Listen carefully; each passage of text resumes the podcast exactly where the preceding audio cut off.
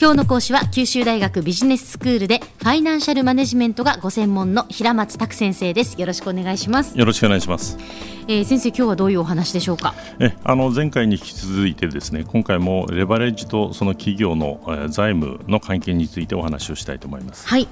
で前回、そのレバレッジというのは、まあ、あのテコのことを意味してですね、その小さな力を大きな力にまあ変える仕組みであるということ、それからその経済経営の世界でもまあ利用されていると、まあ、そういうお話をいたしました、はい、で今回はその企業の財務におけるレバレッジすなわち企業が相対的に小さな資本を利用して大きな投資を行うための仕掛けについてお話しします。はい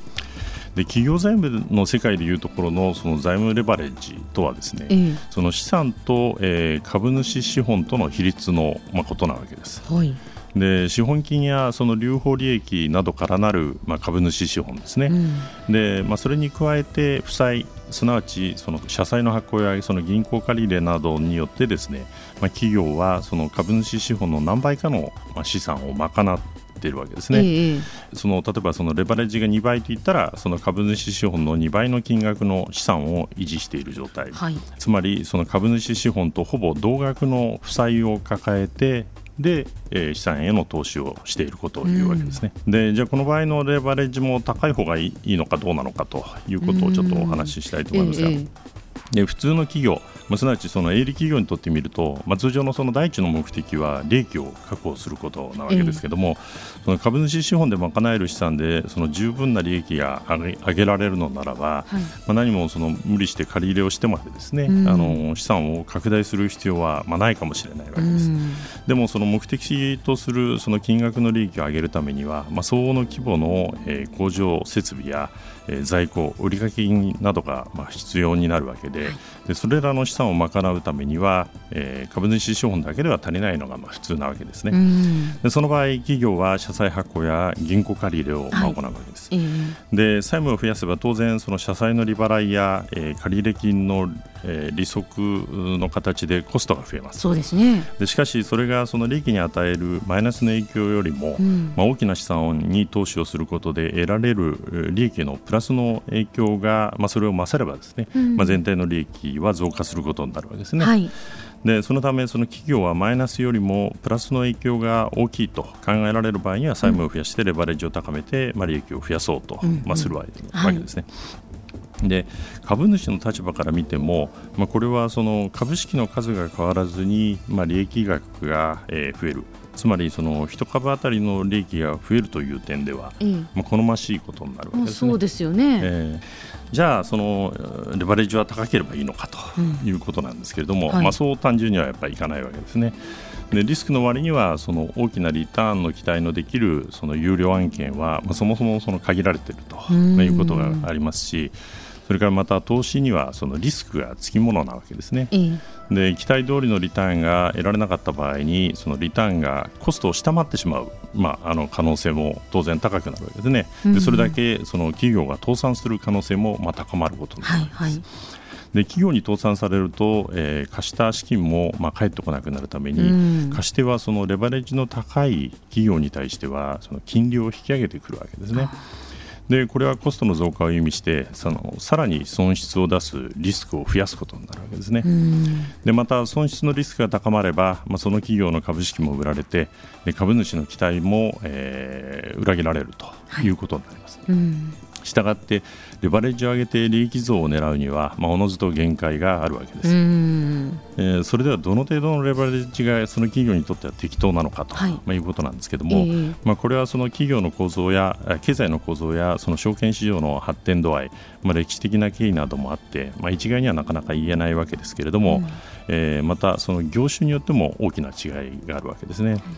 で従来、その日本では上場会社の平均ではえー、欧米諸国の企業よりもそのかなりですねレバレッジが高い水準にあったんですけども、はい、まあ、要はあの借り入れ中心の資金調達を行ってたんですね、えー、企業は、はい、えー、ところがバブル崩壊以降急速にですねこのレバレッジが低下して、まあ、今では欧米と大した格差がなくなってですね。それから業種別で言えば例えばその電力会社などキャッシュフローの予測が容易にそのできる業種では、えー、レバレッジが高めでもまあ、相対的にリスクが少ないとまあ、いうことがあります。まあ、したがって電力会社のなどの場合は、えー、レバレッジを非常に高くして、で大きな設備を抱えて、はい、で事業を行っているということになります。また銀行はレバレッジが非常に高いのが普通です。でこれはその事業の性格からして預金という形で取り入れた債務を広く分散投資してで非常にこう流動性の高い資産をまあ保有しているからなわけです。うん、でレバレッジが高くても、まあ、キャッシュフローが全体として見るとこう安定するということがあるわけですね。なるほどでただし、その一旦危機の噂が流れたりすると、まあ、あの負債の主体が短期の資金なので一気にあのいわゆる、えー、あれですね取り付け騒ぎみたいなことがあって、まあ、それなりにこうリスクは大きいわけです。はいリーマンショックの時ですけれども、えー、えー、投資銀行や、えー、銀行などの、えー、金融機関が、まあ、本体あるいはその子会社を使うなどしてですね、えー、サブプライムローンなどのそのハイリスクの貸付や、まあ、そこから発生した、えー、証券化商品などにですね高いレバレッジで多額の投資を行っていたことが、まあ、あの事態を金融危機と言われるまでにその深刻化させたあ原因であったと、うん、まあ、言われております。そのためその G20 などでは金融機関のレバレッジ規制がえー、金融危機後のそのシステム再構築の、まあ、一つのテーマと、まあ、なっているわけです。まあ、したがってそのレバレッジについてあのこの、えー、財務レバレッジについてもですね、えー、まあ、これは、えー、おのずとですね、まあ、あの言動を見極めながら運用する必要があるということですね。はいでは先生今日のまとめをお願いします。はい、えーまあ、レバレッジ、まあ、テコのことですけれども、うん、まあ、これの利用によってですね企業は、まあ、それなりに、えー、収益の、えー、拡大を図るということが、まあ、可能なわけですけれども、まあ、このレバレッジは、えーまあ、裏を返せばハイリスクハイリターンであると、まあ、いうことですので、まあ、そこの、えー、運用について、まあ、非常に適切なレベルの、えー、レバレッジということに、えー、注意する必要があるということですね。今日の講師は九州大学ビジネススクールでファイナンシャルマネジメントがご専門の平松卓先生でした。どうもありがとうございました。どうもありがとうございました。さてビビックモーニングビジネススクールはブログからポッドキャストでもお聞きいただけます。ビビックモーニングビジネススクールで検索してください。お相手は小浜もとこでした